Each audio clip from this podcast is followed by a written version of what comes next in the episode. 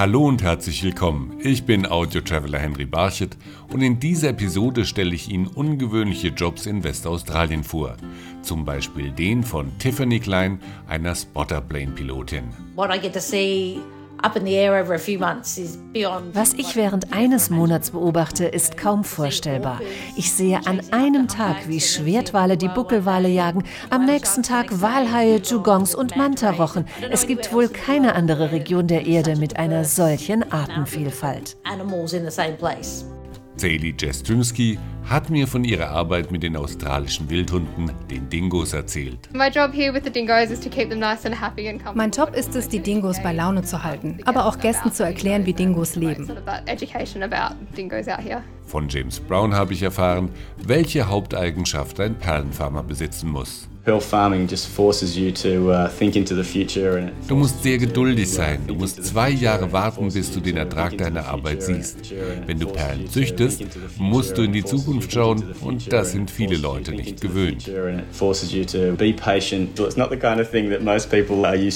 Und Terry Hunter hat mir erklärt, dass schon die Stämme der Aborigines Muscheln geerntet haben. Mother of pearl shell today is very special to me.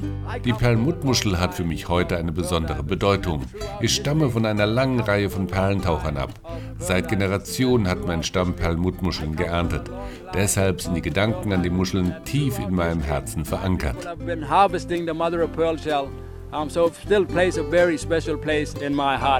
Mehr über die ungewöhnlichen Jobs in Westaustralien jetzt in dieser Episode. Sie hören eine Folge der Audio Travels mit Henry Barchet. Tiffany Klein lebt in Exmouth, einer kleinen 2000 Einwohner zählenden Stadt in Westaustralien, rund 1100 Kilometer nördlich von Perth. Vorgelagert ist der Küstenstadt das Ningaloo Reef, das zum UNESCO-Welterbe gehört. Das Riff steuert Tiffany nahezu täglich nicht mit dem Schiff, sondern mit dem Flugzeug an, denn Tiffany ist eine Spotterplane-Pilotin. I love it. I've been doing it for 13 years and I can't think of any other job I'd like to do more. Ich liebe meinen Job, den ich seit 13 Jahren mache. Ich kann mir keinen anderen vorstellen. Noch mehr als das Fliegen genieße ich das, was ich sehe. Was ich während eines Monats beobachte, ist kaum vorstellbar. Ich sehe an einem Tag, wie Schwertwale die Buckelwale jagen, am nächsten Tag Walhaie, Dugongs und Mantarochen. Es gibt wohl keine andere Region der Erde mit einer solchen Artenvielfalt amount of different animals in the same place. Tiffany Klein ist aber nicht zum Vergnügen mit ihrem kleinen Flugzeug unterwegs. Wir führen Charterflights durch und machen Rundflüge mit Touristen, um ihnen das Ningaloo Reef aus der Luft zu zeigen. Wir fliegen auch für die Walhai-Tourenanbieter und überfliegen das Riff auf der Suche nach Walhaien. Wir geben dann durch, wo sie zu finden sind, damit die Bootsgäste mit ihnen schwimmen können. Denn jeden Tag fährt eine limitierte Anzahl von Ausflugsbooten zum Riff, um den Gästen an Bord das Schwimmen mit den Walhaien zu ermöglichen. Die Ausflugsprogramme gelten als die weltbesten und sind so organisiert, dass sie die Tiere so wenig wie möglich in ihrem Lebensraum stören. Deshalb geben Tauchlehrer wie Alice Valerie Nichols genaue Anweisungen, bevor es ins Wasser geht. Also Leute, bevor wir ins Wasser springen, erkläre ich euch, wie das abläuft. Fünf von euch sind rechts und die anderen fünf sind links von mir. Ich bin in der Mitte. Wenn der Walhai kommt, tauche ich zur Seite und er schwimmt mitten zwischen euch durch. Los geht's, da kommt er schon. Besonders in den Monaten März bis August, wenn sich die Walhaie am Ningaloo Reef aufhalten, ist die Crew an Bord für die Unterstützung aus der Luft dankbar. Es gibt ein paar Flugzeuge, die starten in Exmouth. Sie fliegen die Küste auf und ab und sagen uns, wo die Walhaie sind. Es ist toll, diese Augen am Himmel zu haben. Auch in den übrigen Monaten ist Pilotin Tiffany Klein unterwegs. Dann hält sie für die Touranbieter Ausschau nach Buckelwalen und Mantarochen, mit denen die Besucher schwimmen können. Saison für die Buckelwale am Ningaloo Reef ist der Zeitraum von Juli bis Oktober. Die Mantarochen halten sich das ganze Jahr über dort auf. Die Pilotin arbeitet aber auch mit Wissenschaftlern und Meeresbiologen zusammen. Also Wir fliegen für Wissenschaftler, die vor allem die Lebensweise der Walhaie und Blauwale untersuchen, aber auch die von Schildkröten und Salzwasserseekühen, den Dugongs. Wir versuchen, die Tiere zu finden, für die sie sich interessieren. Und Tiffany macht manchmal sehr außergewöhnliche Beobachtungen von ihrem Cockpit aus. I saw two whale sharks attempting to mate. Ich habe beobachtet, wie zwei Walhaie versucht haben, sich zu paaren. Das hatte man vorher hier noch nie gesehen. Das machen sie normalerweise nicht hier. Das war schon sehr außergewöhnlich. Obwohl sie jeden Tag in ihr Flugzeug steigt, ist sich Tiffany bewusst, dass sie an einem außergewöhnlichen Ort ihrem Job nachgeht. The Ningaloo is just an, an, an incredible place up here. Das Ningaloo Reef ist ein unbeschreiblicher Ort, weil das Riff so nah an der Küste liegt. Man kann hier buchstäblich vom Strand aus ins Wasser gehen und mit den Meeresschildkröten schwimmen. Es ist ein ganz besonderer Ort. Doch am meisten ist Tiffany Klein von der Landschaft begeistert, wenn sie als Pilotin im Cockpit ihrer Maschine sitzt.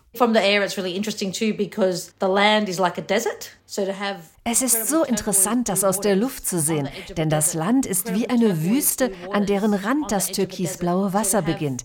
Weil wir so abgelegen sind, ist alles nahezu unberührt. Während Tiffany Kleins Arbeitsplatz über der Wüste und im Meer liegt, ist der von James Brown mitten im Wasser.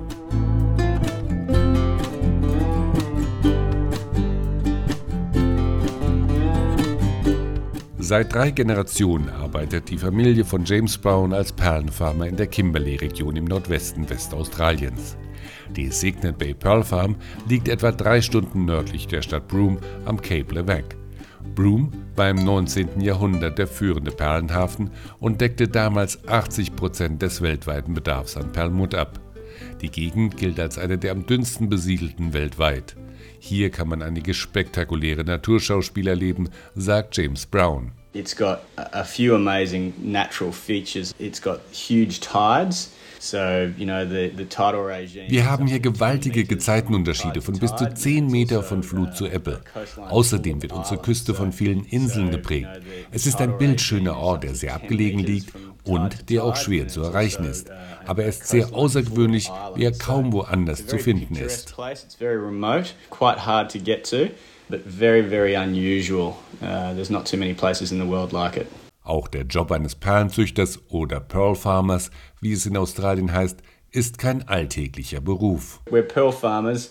Most of our work is in the water. We, we farm wir Perlenzüchter halten uns die meiste Zeit im Wasser auf. Wir züchten Austern und in diesen Austern kultivieren wir Perlen. Dazu arbeiten wir rund ein bis zwei Kilometer draußen vor der Küste im wunderbaren Wasser der Kimberleys. Wir leben hier in Signet Bay, einem kleinen Perlendorf mit Werkstätten, um Boote zu reparieren und Unterkünften direkt am Strand für Mitarbeiter und Gäste.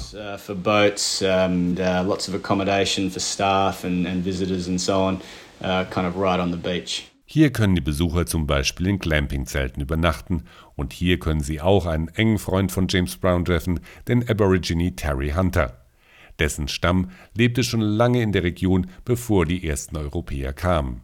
Er bietet Touren für Touristen an, auf denen er erzählt, dass die Muscheln und das Meer schon immer eine wichtige Rolle für die Ureinwohner spielten. Die Salzwasser-Aborigines hatten die speziellen Kenntnisse von den Gezeiten. Sie kannten die Pflanzen und Lebewesen an Land, aber auch die Lebewesen im Meer hier an der Dampier-Halbinsel.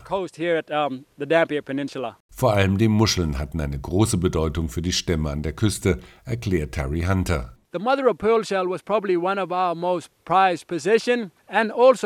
Also die Perlmuttmuschel war unser kostbarster Besitz und natürlich die seltenen Perlen. Das Volk meiner Mutter hat damit in den Wüstengebieten im Landesinnern gehandelt, ja sogar bis in die Gegend von Melbourne und Sydney. Das waren vielleicht die ältesten Handelswege der Menschheit. Auch heutzutage spielt die Perlmuttmuschel noch eine wichtige Rolle im Leben von Terry Hunter. Mother of pearl shell today is very special to me. Die Perlmuttmuschel hat für mich heute eine besondere Bedeutung. Ich stamme von einer langen Reihe von Perlentauchern ab. Seit Generationen hat mein Stamm Perlmuttmuscheln geerntet. Deshalb sind die Gedanken an die Muschel tief in meinem Herzen verankert. So still plays a very special place in my heart today. Die Perlenzucht ist noch heute, wie zu Zeiten, als die Aborigines nach Muscheln tauchten, von der Natur abhängig, sagt James Brown. Even if we do everything right, the end result is still a reflection of our efforts and how well we have done our part. Auch wenn wir alles richtig machen, ist das nur ein Teil unserer Arbeit. Der andere sind die Umweltbedingungen, in denen die Muschel wächst, damit sie gesund ist und sich wohlfühlt. Das Endresultat ist die Zusammenarbeit von Mutter Natur und uns Menschen. Und das ist schon sehr außergewöhnlich.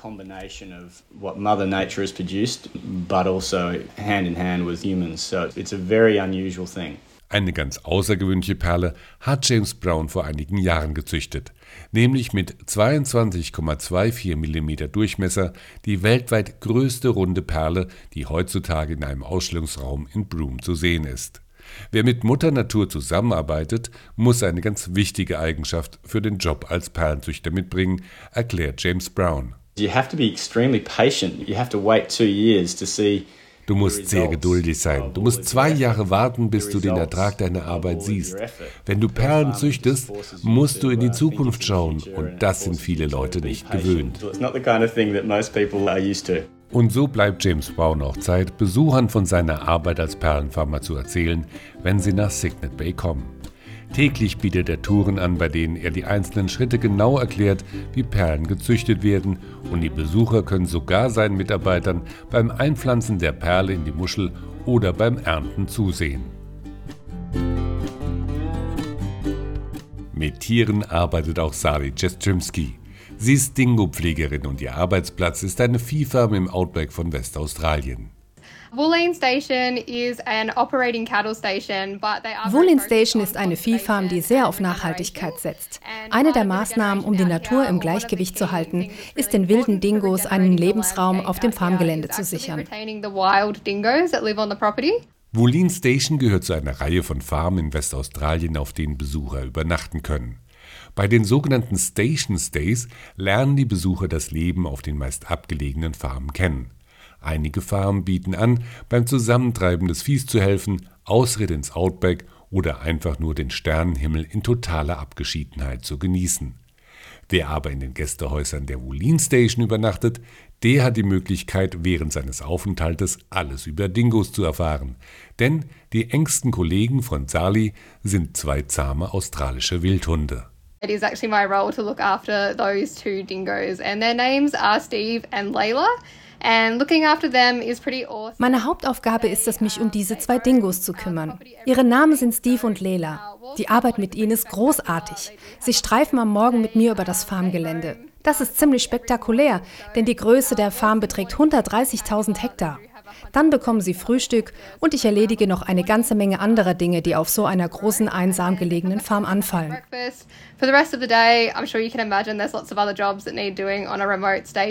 Es hat eine Zeit gedauert, bis die beiden Dingos Zali vertraut haben. The best thing to gain that connection or that trust with a dingo is just spending time with them.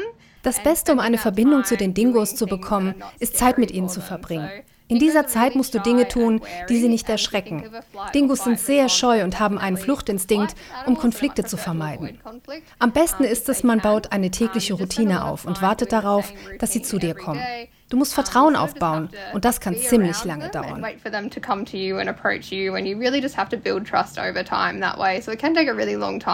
Dass es eine Dingo-Population auf dem Farmgelände gibt, ist für das natürliche Gleichgewicht in der Natur wichtig, erklärt Sali.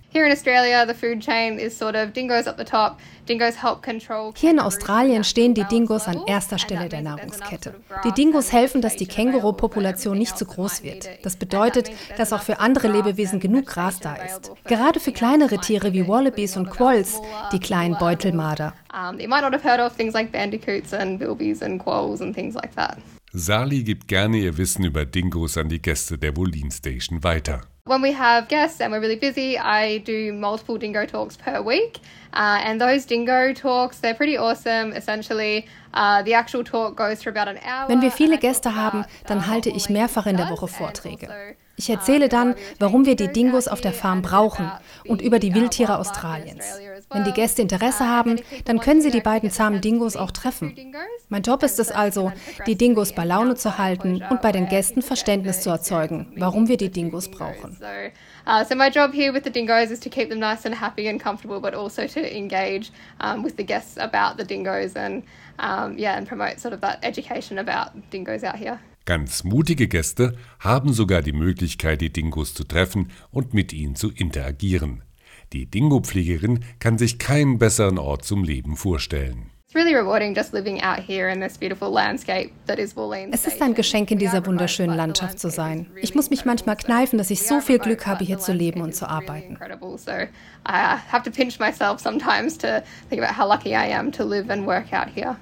Und diese Meinung teilt sie mit James Brown, dem Perlenfarmer an der Kimberley-Küste, und Tiffany Klein, der Spotterplane-Pilotin in Exmouth am Ningaloo Reef. Denn alle drei wollen ihre Jobs mit keinem anderen tauschen. Aber wer weiß, vielleicht sind Sie ja mal auf einer Reise in Westaustralien unterwegs und lesen die Stellenanzeigen in einer örtlichen Zeitung und finden dann Ihren außergewöhnlichen Job in Westaustralien. Sie hörten eine Folge der Audio Travels mit Henry Barchet. Alle Episoden der Audio Travels hören Sie auf iHeartRadio, Spotify, Amazon Music, Samsung Podcasts, Apple Podcasts und auf mehr als 30 Streaming-Plattformen weltweit.